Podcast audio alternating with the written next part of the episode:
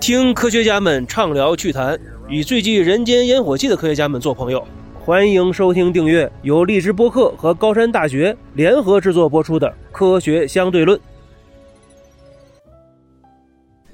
今天非常荣幸啊，把我们中科院的院士、北大定量生物学中心的汤超老师请到了我们今天的栏目。其实我觉得和汤老师，我觉得他咱还有很多渊源了，因为我自己有一家生命科学公司，我自己在研究这个呃生物学的时候，之前其实一直有一个困惑，因为我是理科出身的，我后来再去学习生物这些东西的时候，总是记不住，今天一个新名词，后天一个新名词，然后总是做实验，然后这些东西对于我来讲，好像就像这些点状一样，总是连不起来。后来呢，有一次偶然，我就自己思考，会不会说有一种模式化或者一个模型，真的能把生物学串起来，让别人一学就会，就像比如说一等 mc 方一样，简简单单，后面的东西都能预测了。然后后来基于这种想法，就去查一些资料，就找到了定量生物学，没想到就看到您的文章。因为只要在网上搜定量生物学，基本上大部分我觉得都是您的文章，这个传播的很广，所以我对您当时的印象就非常深刻。没想到这么快，咱们就能够一起做一场节目。首先，这真的是很荣幸，也欢迎您。大家好，我是汤超，我是北京大学的老师，啊、原来是学物理的，现在做生命科学有关的问题，所以是一个交叉学科。欢迎大家来听我们的科学相对论。其实我们很像啊，那就我小时候也是很怕生物，因为觉得它根本就没有什么逻辑，死记硬背。那物理呢特别简单，就一个公式都搞定，所以这个小时候就对物理很感兴趣。但是后来呢，我物理做了一阵呢，就想找一些新问题，就开始接触到生物，发现生物其实特别美。大自然通过几十亿年的进化，大自然确实是一个最伟大的一个发明者，发明了很多很多东西，非常有意思。这些东西呢，虽然现在还串不起来，但是它确实是一种自然现象，所以我就觉得可能可以用一些物理的方法、物理的一些思维来研究生物问题。其实我肯定不是第一个这么想的，物理学家很早一直都有人这么想，就是说生物里面能不能够也找到一些规律。薛定谔非常有名的《什么是生命》，生命起源于富商，对，然后激励了一批物理学家，所以这一直是一个物理学家包括各个科学家的一个努力方向，就怎么样把生物做得更定量、更普世。然后呢，特别是物理学家相信，只有定量才能真正理解它，否则呢，就是只能是说故事，不光可以理解它，而且还可以预测，对，就像坐火箭一样。是是吧？你说你可以想象，没有牛顿力学的时候，你坐火箭那不是瞎折腾吗？是的，你怎么也不知道要飞多快才能够 是吧嗯？脱离地球引力啊，有人尝试过都折了。是吧？肯我想是肯定的。像我们的这个祖先，那个用个火箭、用炮竹打过很多次啊，嫦娥奔月啊。绑在椅子上，但是你看，一有牛顿定律以后，这些东西就非常清楚了。你得有多少速度才能够脱离地球引力，多少速度可以脱离太阳系，等等等等，嗯，都可以非常精确的计算。呃，所以定量跟不定量呢是一个很大的差别。那生物其实也是一样，生物就是说，嗯，它为什么定量这么晚呢？就是到现在大家才慢慢开始越来越觉得它定量重要性，因为确实生物很复杂，无疑它是我们大自然中最复杂的一个现象。嗯它是个自然现象。是啊，生命也是自然现象，就像行星运动、像地震、像火山爆发、像星际、银河系的形成，嗯哼，等等等等，这些自然现象，生命也是自然现象啊，只不过是以比较特殊的自然现象，经过很多亿年、几十亿年进化。但是呢，既然它特殊吗？这个问题，如果是我们在外太空发现了很多的不同的生物、不同的行星有生物的话，是不是也不能叫特殊了？这个我说特殊的意思呢，它是一个小概率事件。哦，对，对，就是说，像同样有这种，即使是有像地球一样的这种环境的话，它也是要过很多很多年才会有这么一个机会，慢慢创造出生命。我听有一种说法，就是说，如果让地球重来一遍的话，嗯可能大概率不会产生生命，这是有很多的偶然和一些特殊的一个机缘产生的。，对你说？大概率的意思就是说，看你怎么说，就是说，如果再等几十亿年，嗯。所以小概率的意思就是说，在任何一个时间发生概率很小，哦，OK，但是你时间长了，总能有一次可能可以撞上。对。对对，是吧？这个就像让一个猴儿永远去拍这个，对对对对打字机都会去莎士比亚来对对对对对对就是它是一个非常小的概率的事情。嗯。所以呢，它虽然小概率，但是它是一个自然现象。自然现象呢，科学家就觉得可以用科学来解释。用科学来解释呢，那现在几乎所有的科学到最后都有它的一些数学语言，都能够定量来描述它。那没有理由觉得生命就是一个不能用定量的语言来描述的。那这个问题就来了，也就是说，我们在生物学没法用定量和公式去描述之前，生物学算科学吗？算科学，当然算科学，因为它有一套很严谨的科学方法。哦，OK，它只不过还不是一个定量的科学。我再举一些例子吧，就是像你看这个牛顿力学、像数学、微积分这些东西，大家都觉得现在觉得很自然了。我有时候会问学生一个问题，就假如我们人类是有同样智力，但是呢不是像我们长这么大，嗯是跟病毒那么大，成天在人的细胞里面转来转去，在人的脑子里面逛悠。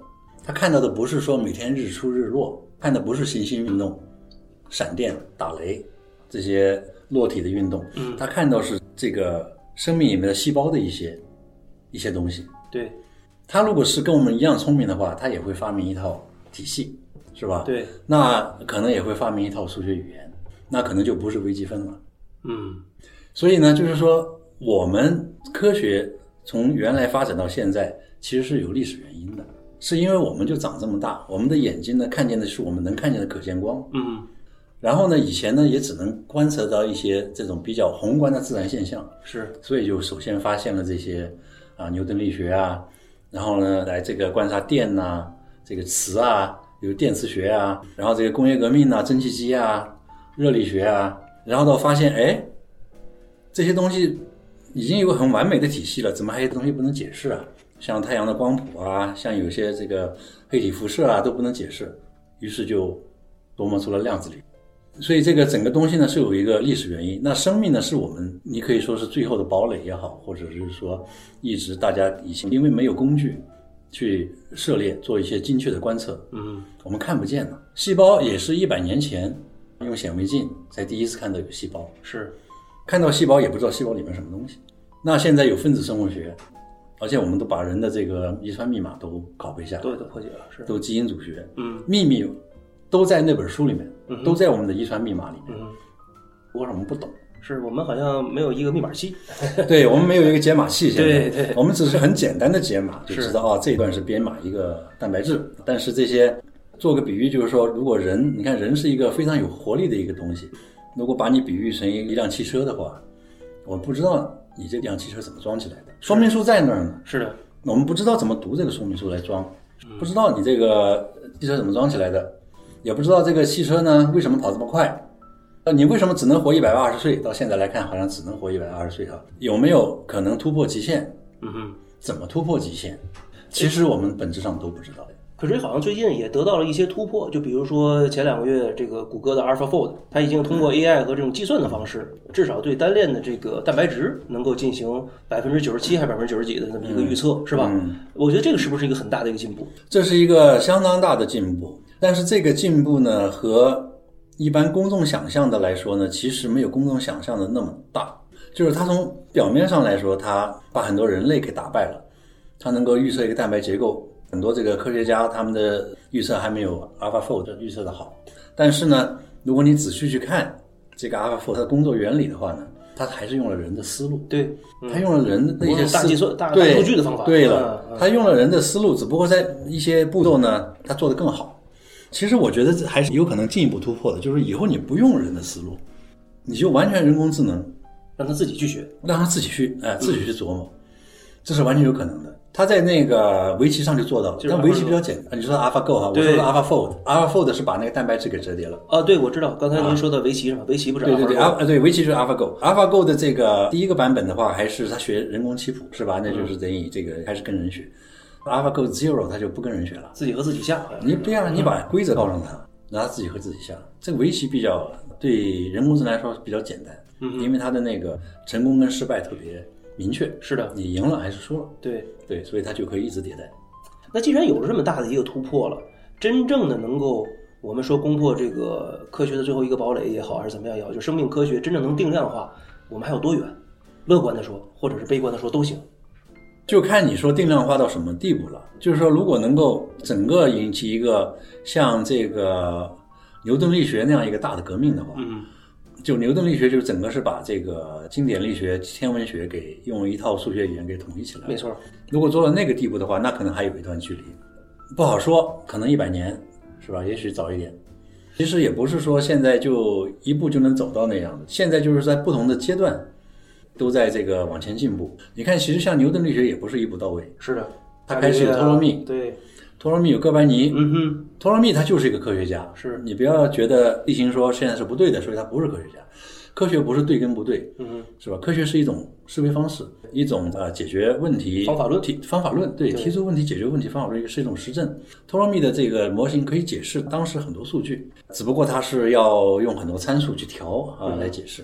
然后到了哥白尼，哥白尼提出一个革命性的观点，呃，日心说，但是他的日心说呢，其实并不能比这个托勒密的地心说解释更多的数据。什么原因呢？第一，它当时主要是观测，其实没那么准确，分辨率没那么高。看不出到底是日心说对还是地心说对。还有呢，就是说可能对数据的分析呢，可能可能也是要有不同的方法。还有就是说，哥白尼的这个日心说呢，还是圆嘛，不是椭圆。对啊，很多原因吧。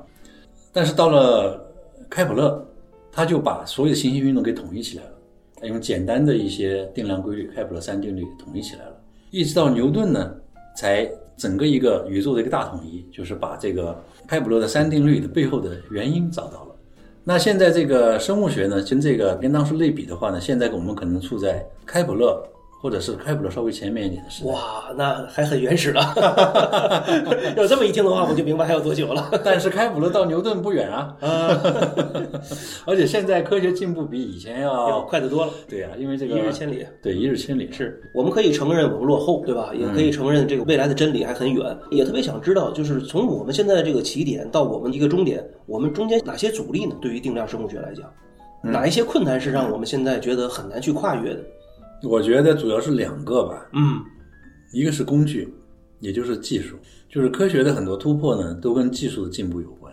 为什么我们最早突破在天文学，我们的观测技术，嗯哼，我们看的最多就是行星，对，进行行星的运动，嗯然后后来望远镜的发现，这个浑天仪越做越好，嗯。生物呢，就是说我们对它的观测的技术呢，因为它很复杂，而且它是确实很微观，所以一直呢就是说虽然在进步，但是跟那个物理学原来比起来还是有一定的差距。嗯哼，嗯，因为对象也不一样，所以一个是技术，但是现在生物技术进步也很快啊，测序技术、各种组学技术、干细胞技术、基因编辑技术，这个技术的进步呢，总是让我们看到我们原来看不到的东西。人的想象力是有限的，他得要看到，要有种感觉，所以这个很重要。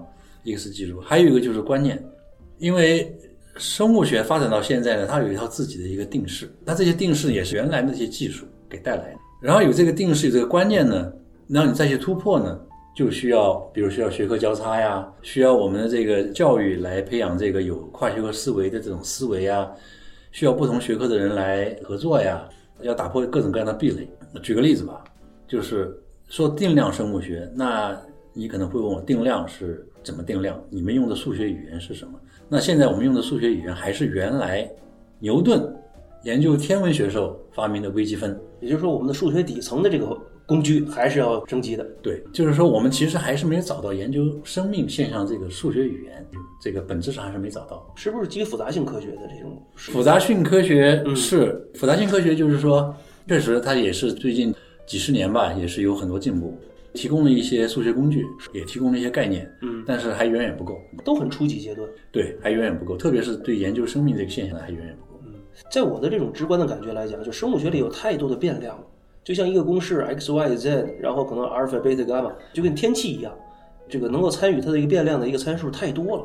这个可能用我们一些简单的线性的或者微积分啊什么这种方式，好像数学工具都不够，就很难去解答这个问题。确实，这可能是一个原因。嗯这个变量比较多，还有一个原因就是说，可能我们没有找到处理这种多变量的数学语言。这是您觉得第一个困难。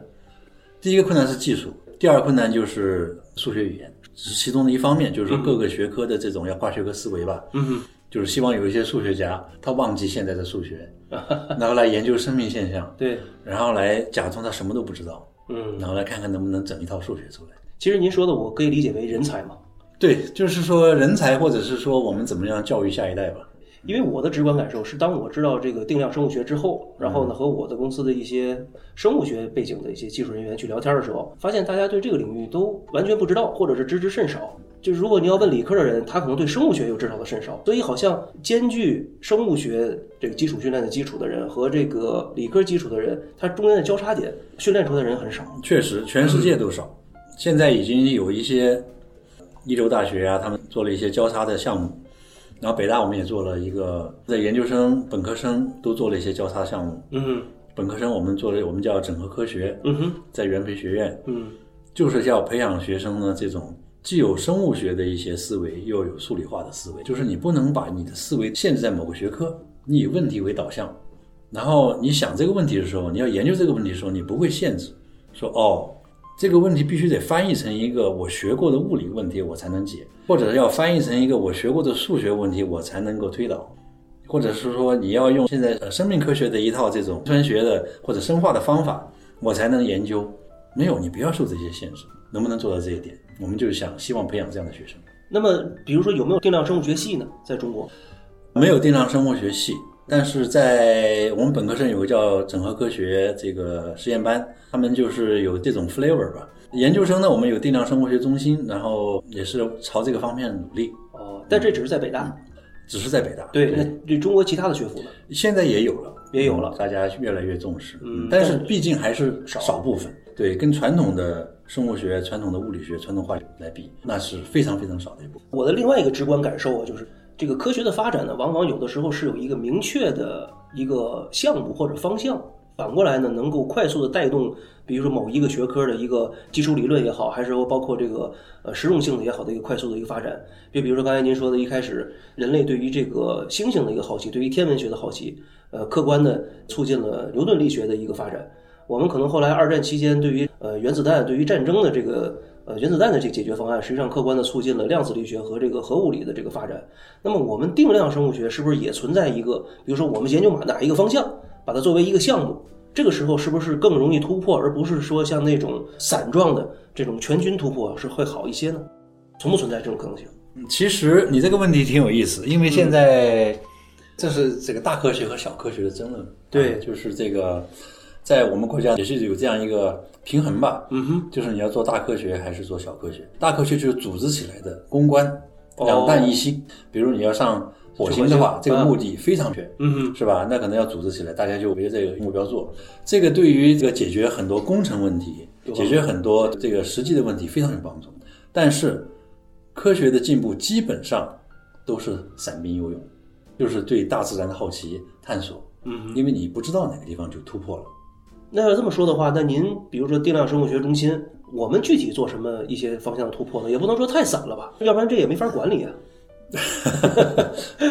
我们做的是比较散，你可以选你感兴趣的问题。那什么东西把我们给统一起来呢？我们有什么共同的兴趣呢？我们的共同兴趣就是说，在生命现象里面能不能找到一些定量的规律，用一些数学语言来描述它，来做一些模型，来解释它。然后具体你是研究癌症，还是研究发育，还是研究细菌，还是研究这个大家互相协作，这个都没问题。您能不能给举一两个例子，比较这个实际的例子？因为我想，可能我们大部分的播客的听众们，他们对于定量生物学还是比较陌生的。对，比如说吧，这个细胞，呃细胞吧，我们来看，要么就是一个细菌，要么就是我们人体的一个组成部分。但其实细胞呢是一个非常聪明功能的一个独立的个体。举举例子吧，细菌啊，或者是酵母菌啊，它都会面临很多决策。它有脑子的，它脑子不是神经元造成的，它脑子是因为一些啊、呃蛋白基因相互作用啊、形成了它一些这个决策的一些机制。它比较简单的是吧？哎，比较简单的，呃，你不能说简单吧，嗯就是说你到后来来看呢，它其实符合很多我们现在决策的一些理论的，包括控制论，都是符合的非常好。所以它通过进化也找到了这些理论。举个例子吧，就是说，我我不知道你呃玩不玩股票，嗯玩股票的听众都知道，就是说股票一会儿涨一会儿掉，嗯我什么时候买，什么时候卖，这是至少是一个经验吧。那细菌也会有这样的问题，环境在涨落，我是分裂还是不分裂？我要分裂的话呢，我就要投入很多资源，复制我的 DNA 呀、嗯我要长大呀。万一我分到一半的时候呢，环境变得不好了怎么办？要栽了怎么办？嗯我没有资源了，就挂了。嗯嗯但是我也不能老等啊，我不能等到非常非常好了我再分。我如果这样的话呢，比我稍微聪明一点的细菌呢就把我淘汰了，它比我分得早一点。所以通过很多很多很多年的进化呢，他们就摸索出了一套方法，怎么样判断分裂还是不分裂。那他们怎么做呢？跟你玩股票是一样的。如果你玩股票，你会看看长线跟短线，他看长线什么趋势，短线什么趋势，整合这两方面的信息，来决定我现在是不是投资来分裂。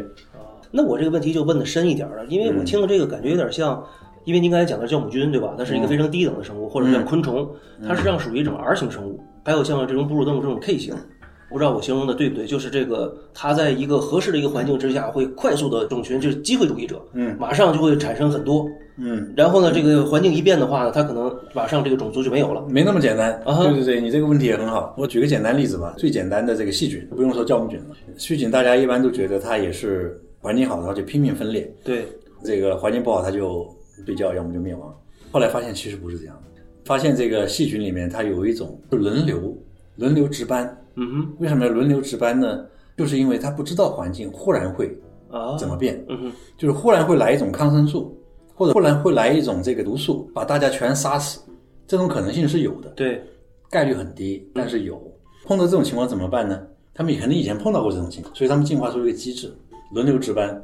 就是如果我们有一千个人，九百九十九个人都拼命分裂，是。有一个人不分，他只要不分呢，抗生素杀不死他，因为抗生素和大部分毒素都是杀死正在分裂的细菌。哦，所以您看，这就是一个大自然很神奇的地方。按照我们来说的话，都是自私的基因。对，他只要顾他自己就好了。这种没有脑子的，或者让我们看来完全最低等的生物，它为什么会有这种群体性行为、对利他行为呢？对呀、就好奇怪呀、非常奇怪，就进化出来的。啊而且他睡觉不是他老睡，大家轮流，大家轮流对，这是个随机的现象。对就是每个人都有，比如一千个人有一个人睡觉的话，每个人都有千分之一的概率嗯下次会睡觉，睡一会儿他就会醒过来，又加入大家分裂的这个洪流。但那时候又有别人在睡觉，这概率怎么进化出来的呢？就是跟你碰上这这个恶劣环境的概率有关。对，刚好是对上的。这个概率越少呢，它这个睡觉的人越少，因为它总的是要繁殖嘛。碰到概率高呢，它睡觉的人就就概率就高一些。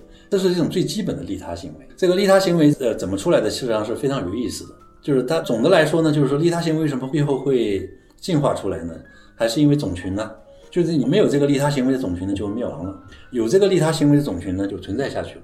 所以还是因为一个自然选择一个一个自然选择。还是物竞天择，适者生存的对对一个原因。那怪不得咱们说这个大自然是最好的造物主，他真的是发明了一切啊。他发发明了非常多的东西。那也就是说，您在研究的这个方向或者一个项目——定量生物学，实际上我们就是想找出，比如说酵母菌的这一个案例，找出一种数学方法，然后来描述它的这个什么时候去分裂，然后它是怎么进行轮换的，是吧？这是其中的一些例子吧。就通过你慢慢慢慢找出越来越多这些例子，可能就希望来更深刻的理解生命。可能就串成一个项链了。对，希望如此。接回来，刚才您提开始这个话题，我记得当时您说了一个，比如说拿汽车，这个汽车是我们很清楚的，因为它是人造的，这个机械我们都知道。我其实经常有一个理论，我跟我们的这个同事们经常说，这个汽车只要它一跑，你开它，它就会磨损。就像这一个人只要活着，我们在这里说话、吃饭、喝水、呼吸，它就会新陈代谢，所以我们都会生老病死。汽车早晚有报废的那一天，是因为它你即使不碰上任何的这个车祸，你在这开来开去，它也有会磨损到尽头那一天。人也一样，也就是说，如果能够控制新陈代谢的话，也就能够控制人的一个寿命了。但是现在看来，可能新陈代谢又特别极其复杂，这个有没有什么一个方向，我们能够切入进去吗？对你这个问题也挺有意思的，嗯就是我们还是用汽车来做比喻吧。你想没想过，汽车为什么跑十万公里差不多就不行了，或者是大概用个五年？这其实是汽车商设计的，他要换新的，没错，他要换新的车，对对对他让你买新的东西，要不然他就破产了。对，要不然他就破产了。嗯，生命也是一样，就是说，为什么我们大概在以前就是三十岁、四十岁，可能也就完蛋了，是因为我们主要进化的这个驱动力呢，就是繁衍后代，这个种群要生存下来。嗯当我们完成了这个繁衍的任务的话，我们就应该消失。对不应该跟我们的后代竞争资源。对，你看所有的这些病，基本上都是在你生完孩子之后会发生的。对，你说的太对了。对，大猩猩可以稍微活得比生完孩子再多一点。嗯，然后有人研究，这是一个理论哈，就是为什么大猩猩还有人，理论上十几岁可以生孩子，对吧？，对二十多岁、三十岁，最多三十岁就应该灭掉了。对为什么以前这个还可以，大概还活到五六十岁啊？有个理论就是说，其实为了倒应这个孙子辈，呃、这个后代，你对种群也有好处。所所以说爷爷。奶奶爷爷奶奶看孩子爷爷奶奶看对对对 这也是自然选择，这也是自然选择 好吧，跟我爸我妈说，对，所以我刚才意思就是说，年龄实际上是一个自然选择的啊。那反过来再说，你这个它跟代谢有关，跟汽车的磨损有关，当然跟我们的细胞的这个衰老也有关。假如我们如果这个人为的控制它衰老的话，能不能延长寿命？呃，这个呢，在理论上是可以做到的，因为既然它那个年龄是一个自然选择的结果呢。那我们可以把这个 program 可能就往后拉。其实现在很多这个证据都表明啊，一个物种、一个个体的衰老，一个细胞的衰老，不是说它没有办法让它不衰老，只是说他让它不衰老的话，它投入很多资源，就像汽车一样，你要老去修，啊你，老去修换零件，你就花那么多钱。还不如买辆新的。对，你说的太对了。哦那我们花那么多资源，为什么不让我们的后代长得更好呢？后代繁殖后代呢？嗯哼，是吧？所以理论上是可以投入更多的资源，让这个我们的个体衰老的更慢，这是可以做到的，理论上是可以做到。现在具体怎么做，那大家基本上还是不太清楚。对，但是也有很多的学派的各持己见，有什么端粒说的，有什么对，像都有一定的垃圾的道理细胞说，对吧 对对，嗯，都是都有一定的道理。对嗯，我觉得可能都看到了某一方面吧，改进某一方面呢，可能也是可以对这个寿命延长呢，可能也会有一些帮助吧。但是整体上，关键是我们还是就像我回到刚才说的，我们还是不懂这个说明书，就是不知道这个怎么回事儿啊，就是我们基因组我们还读不懂。那么我还是拿这个汽车来进行举例。刚才您说了，汽车厂商是让我们是人为设计，就开十万公里、二十万公里就 OK 了。假设现在我们汽车厂商开展一个一个 new project 新的项目，我们就是要这辆车平均开到一百万公里。可以，但是很贵。那我们的方法就是，我们如何在开到一百万公里，我们还能够像现在一样这么便宜？是的，反过来就说，我们如何平均寿命达到一百岁，还能够让我们这个社会承担得起？这是不是一个确定的方向？如果沿着这个科学方向去发展的话，会产生很多定量生物学的一些进展呢？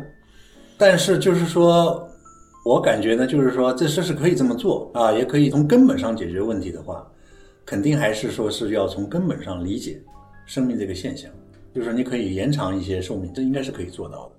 嗯就通过你有这样一个目标，嗯啊，通过各种各样的方法手段，大数据现在现在各种各样的这个体检，这个技术越来越好，现在大家筛选的药物呢也越来越多，是可以。但是我们这个还是知其然不知其所以。没错，您说的太对了。因为之前我也看到一篇文章说，其实你看现在人类平均寿命比以前要大大提高了，对吧？嗯但是活得最长的人和以前活得最长的人没有什么区别，对，也都是一百岁左右。对对对对，也就是说，我们能够在这个过程中技术性的 OK 维修零件啊什么的解决好问题，但是实际上没有从根本上没有知其所以然解决这个问题。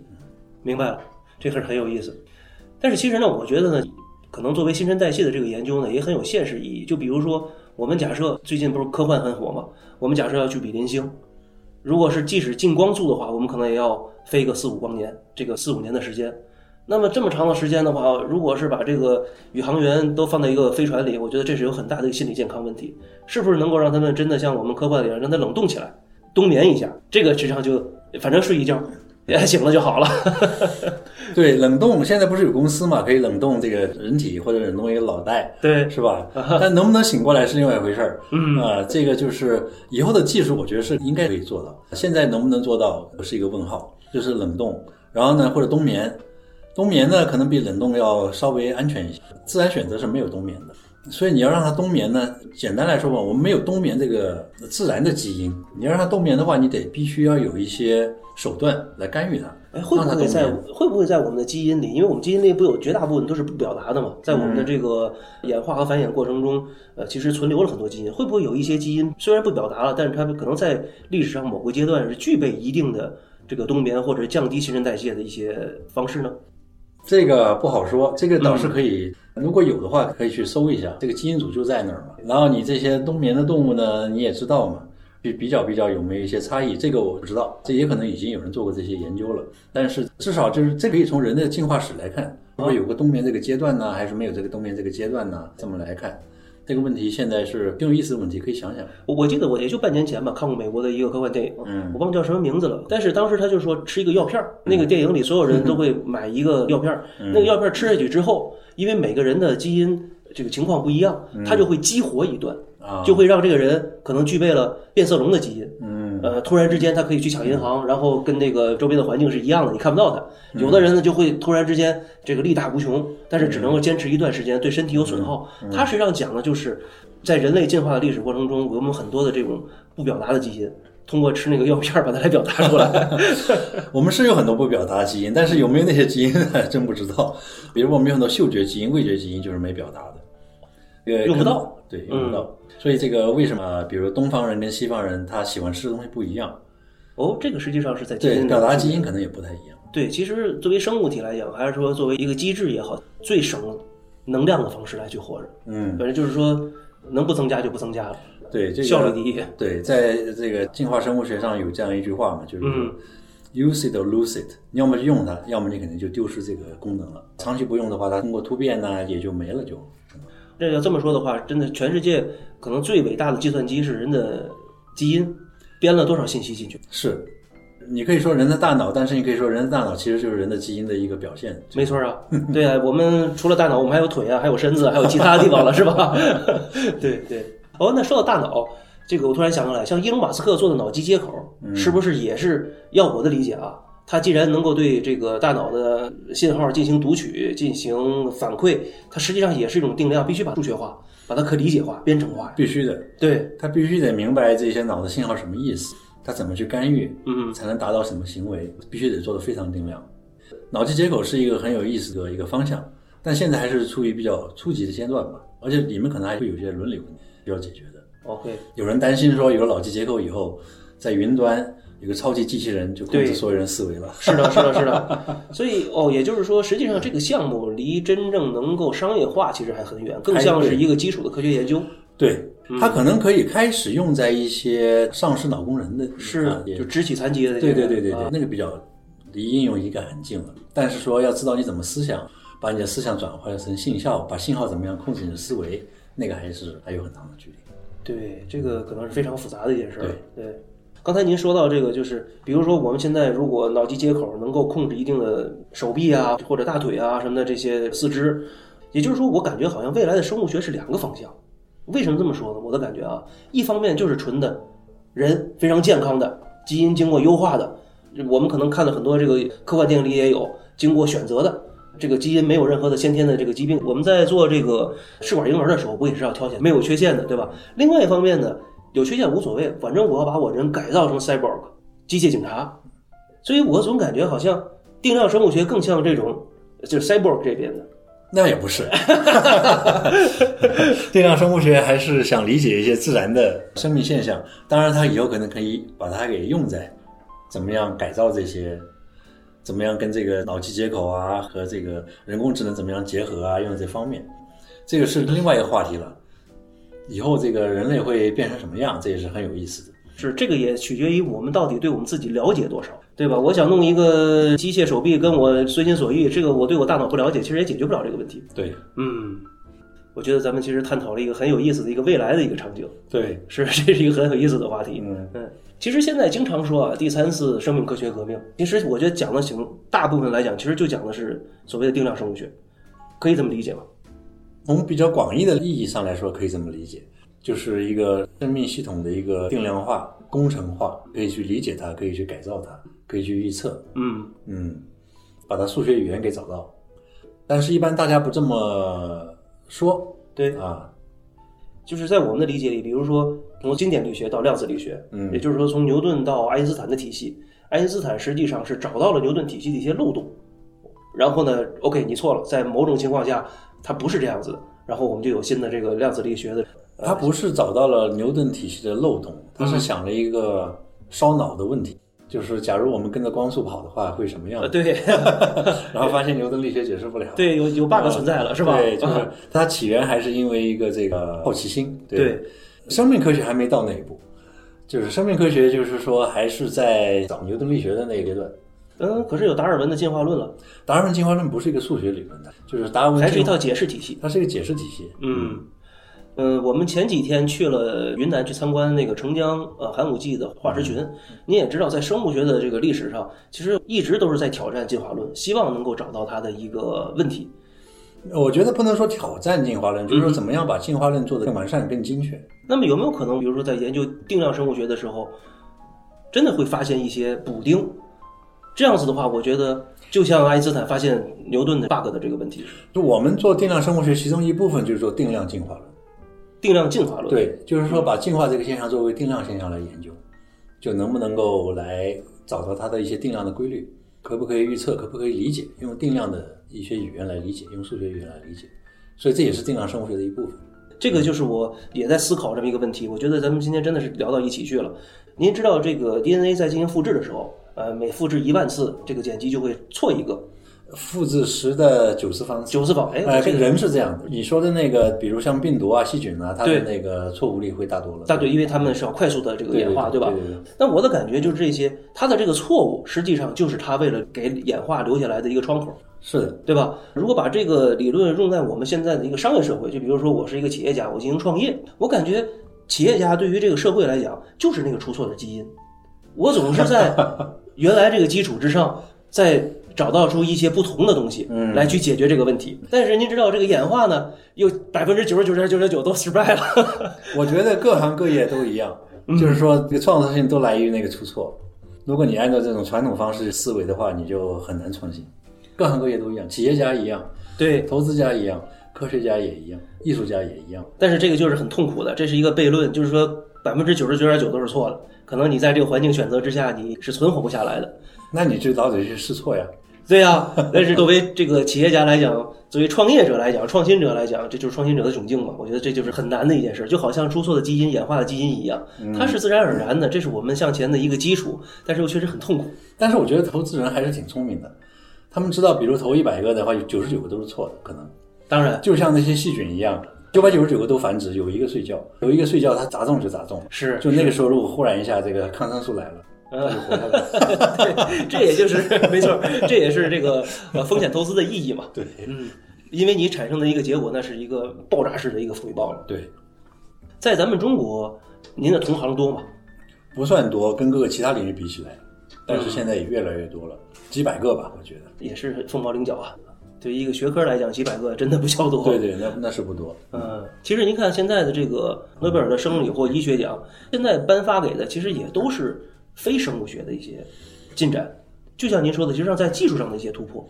他们颁发的大部分都还是生物学的进展，嗯，那个化学奖颁发的大部分是对技术上在生物上的应用。啊，对对，所以你可以看出这个呃技术越来越重要，一个是，对，还有一个学科越来越交叉。他化学已经把眼光瞄准生物了，嗯他觉得生物是前沿。他如果有一个技术可以解决生物问题，给个诺贝尔奖。物理呢，我估计在几十年以后呢，也会慢慢慢慢的把一些诺贝尔奖呢颁给解决生物问题了。所以就是个学科交叉的一个表现吧。但是我们的基础教育其实还没有进行更改，就是我们现在的基础教育的这种方式，其实和德国那原来的，它是严重的分不同的学科的。我们可能学理科的人真的是不知道学文科人到底在干什么，学生物的人也不知道数学是在干什么。对，教育确实是一个非常有意思的问题。那可以再来一次讨论，可以专门讲教育问题。对 这个教育确实是有很多很多值得讨论的问题，中学教育、小学教育、大学教育，不光是分科，分成理科跟文科，理科呢，它也把它分得很细。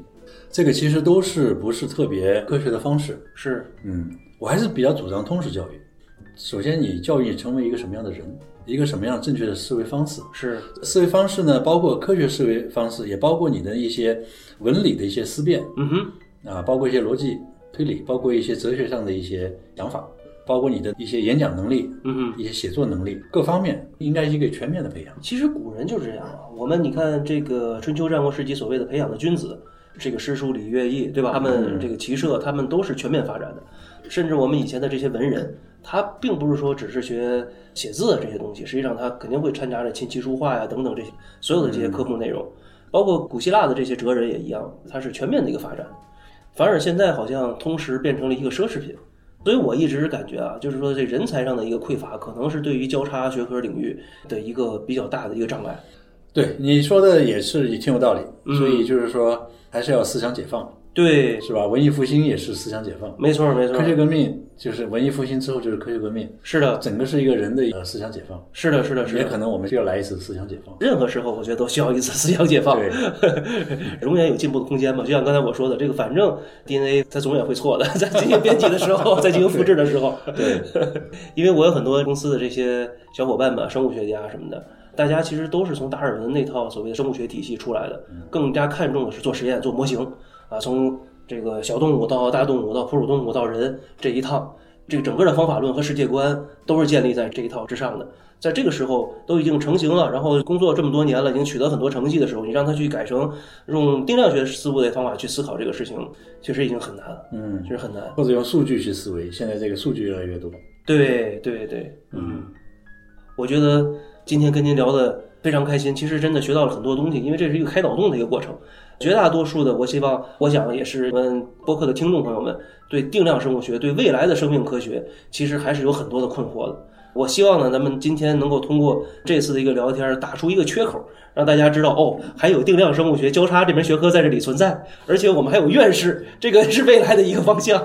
对我希望有更多的年轻朋友呢，听到这次对话以后呢，能对学科交叉、定量生物学更感兴趣。对，很多小学生、中学生、大学生可以投身到这个事业中来。大家记住了，可以去报考汤老师的研究生和博士生，在北大。欢迎，好，非常感谢您，汤老师，感谢您的这次跟我们配合做节目，谢谢。好，谢谢。